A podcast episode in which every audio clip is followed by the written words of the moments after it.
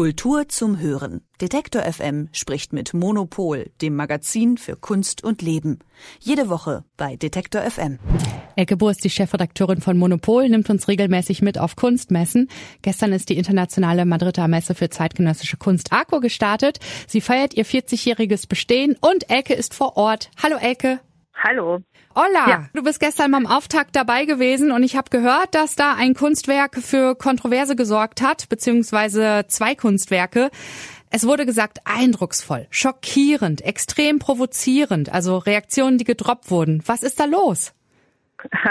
Äh, das ist äh, wieder typisch. Auf der Messe hat sich niemand dafür interessiert. Ach. Wirklich überhaupt niemand. Äh, das ist ein reines Medienphänomen, was mhm. dann auch die DPA wieder aufgegriffen hat und dann auch in Deutschland verbreitet wurde. Also das eine habe ich gesehen, da ging es, da ist es eine junge Künstlerin aus Lima, die ein mittelgutes, sehr großes Wandgemälde gemacht hat und dazu ein, ein Video zeigt, in dem eine gynäkologische Operation dargestellt wird. Also man guckt praktisch der der Frau zwischen die Beine und der äh, äh, und die lässt sich äh, so wie wie es gibt ja diese Operationen, äh, wo äh, angeblich Jungfernhäutchen wiederhergestellt werden. Ja. Sowas ähnliches lässt sie da machen. Das äh, ist ein bisschen eklig, aber es ist auch so ein bisschen so what. Äh, und äh, die war dann auf der Messe in äh, äh sehr ähm, äh, also so klassischer äh, äh, aufreizender äh, pseudosexualisierter Kleidung mhm. und hat halt sich vor ihrem Werk äh, fotografieren lassen äh, und äh, das soll halt äh, so ein bisschen provozieren, aber ehrlich gesagt, äh, das interessiert jetzt wirklich nicht weiter.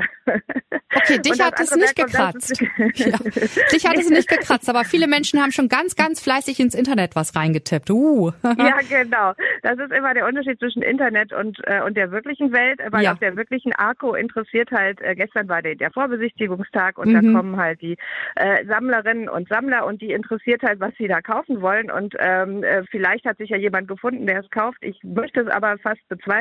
Mhm. Äh, stattdessen gucken sich die Leute halt äh, die äh, normalen Präsentationen von den Galerien an und freuen sich, dass die ARCO wieder stattfindet. Äh, äh die hat ja eigentlich 40 plus 1, also richtig gefeiert werden sollte letztes Jahr. Ja. Aus bekannten Gründen ist das ausgefallen. Mhm. Und jetzt ist die ARCO die erste ähm, äh, Messe in Europa, die, äh, die, erste größere Kunstmesse, die wieder startet mhm. und die Leute sind alle ganz erleichtert und haben richtig Lust. Mhm.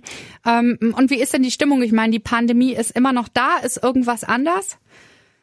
Naja, also hier in, äh, in Spanien äh, tragen die Leute sehr diszipliniert ihre Masken und mhm. halten Abstand und so weiter. Und das ist es aber auch. Äh, also die, äh, die Messe sieht ansonsten so aus wie, äh, wie früher. Also es war auch ganz gut besucht gestern. Also die, die hoffen auch, dass sie auch zum Wochenende ganz gute Besucher bekommen. Und ähm, jetzt geht es auch darum, einfach zu gucken, wie, wie sind denn die Umsätze. Ja. Also die ARCO, die ARCO ist eigentlich immer eine Messe für ähm, äh, wirklich vor allen Dingen für die spanischen Sammler. Also die die ist auch für, für die kulturelle Identität des Landes sehr wichtig. Das war so eine Post-Franco-Gründung und es mhm. kommt immer der, äh, der König, das Königspaar kommt heute zur Eröffnung und äh, das heißt, dass auch die spanischen Sammlerinnen und Sammler die Messe bewusst unterstützen und dann da auch gerne kaufen.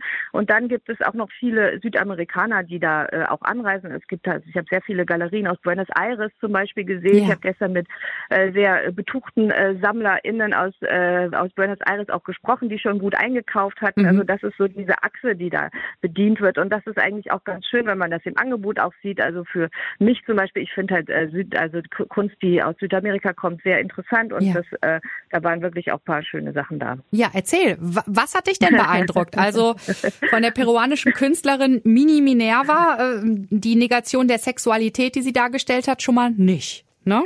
Nee, das fand ich jetzt nicht so toll. Also ähm, die ähm, äh, wahrscheinlich publikumswirksamste Installation mhm. stammt von Olafur Eliasson. Das hat die Berliner Galerie Neugerimschneider unter anderem dahin gebracht. Ja. Da geht man äh, in, in einen Raum rein und das ist eigentlich ganz einfach. Da sind so, äh, ganz, äh, so mehrere Scheinwerfer, die in unterschiedlichen Farben ähm, äh, verkleidet sind, so dass es so ein buntes Licht gibt und dann, dann kann man davor entlang gehen und dann sieht man sich selber in der Bewegung äh, so in so, äh, so aufgeteilt in so verschiedene Bilder und das ist irgendwie so ganz schön. Das ist so ein typischer Olafur Eliasson-Effekt, mhm. also auch jetzt nicht besonders tiefsinnig, aber, äh, aber ist sehr nett, dass man da mal eine Abwechslung hat und ähm, was ich sehr schön fand, die äh, Galerie Hua International, die äh, kommt aus äh, Peking und Berlin auch. Ja. Ähm, die hat als einzige eigentlich so performatives Werk hingebracht. Also da war äh, eine junge Künstlerin, Fanny Gikel aus Frankreich und ähm, die hatte da eine, äh, eine, eine, eine Tänzerin und die hatte so ein ganz interessantes Ding aus.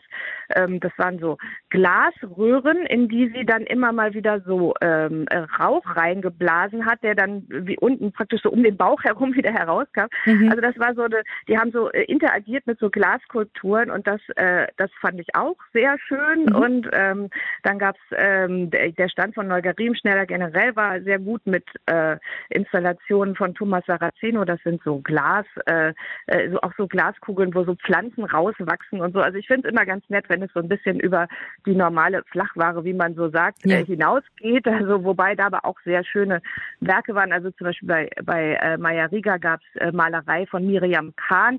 Die war, fand ich schon auch, die war dann also auch ein bisschen provozierend. Also da sieht man ein, äh, eine männliche Gestalt mit irrigiertem Penis mhm. weit, äh, von Weitem äh, eine äh, Landschaft entlanglaufen und das haben die so richtig schön an den Außen, außen an ihre, äh, an ihren Stand gehängt, so dass man da auf jeden Fall erstmal hängen bleibt. Also apropos provozierenden irrigierten Penis hat's bei der Zeichnung von, ich hoffe, ich spreche ihn richtig aus, Rico Sakinen nicht gegeben. Aber das hat dort doch nochmal für Tumult gesorgt. Und zwar, ähm, das muss ich nämlich noch erzählen, weil ich ja anfangs gesagt habe, es gab zwei Werke, die so ein bisschen so einen Wumms da reingebracht haben. Und zwar zeigt seine Zeichnung das Gesicht des spanischen Regierungschefs Pedro Sanchez. Naja, und ähm, ja, wie gesagt, also auch das hat irgendwie äh, jenseits der äh, der Medien niemand interessiert. Äh, vielleicht werden Sie das dann äh, werden Sie das Königspaar heute nicht gerade an dieser ähm, äh, an diesem Stand vorbeiführen. Mhm.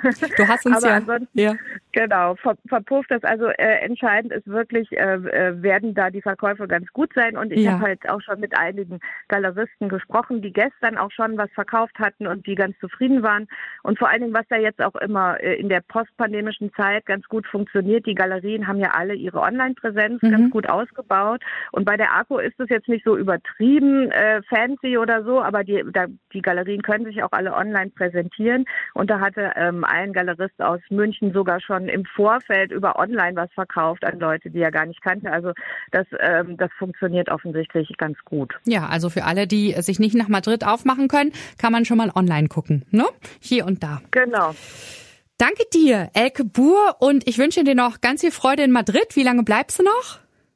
Ich bleibe noch zwei Tage und schaue mir natürlich die ganzen tollen Museen drumherum an. Ja. Also der Prado, Reina Sofia und so muss natürlich alles sein. Und es gibt hier, das darf ich noch kurz erzählen, eine ja. sehr schöne Ausstellung von dem ähm, äh, von dem äh, kenianisch-britischen Künstler Michael Armitage, der äh, sich konfrontiert mit Goya und mhm. sowas ist natürlich immer super. Das habe ich gestern Abend noch gesehen. Also mhm. das heißt, es gibt hier drumherum auch viel zu erleben. Sehr schön. Ja, und natürlich nicht vergessen gutes Essen, Tostada con Tomate, Tortilla, Paella und äh, äh, Kaffee con Leche und was es alles so Gutes in Spanien gibt, ne?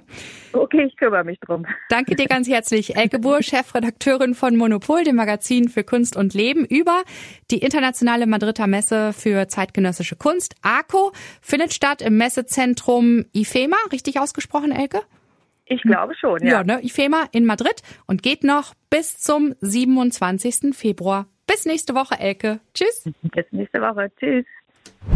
Kultur zum Hören. Detektor FM spricht mit Monopol, dem Magazin für Kunst und Leben. Jede Woche bei Detektor FM.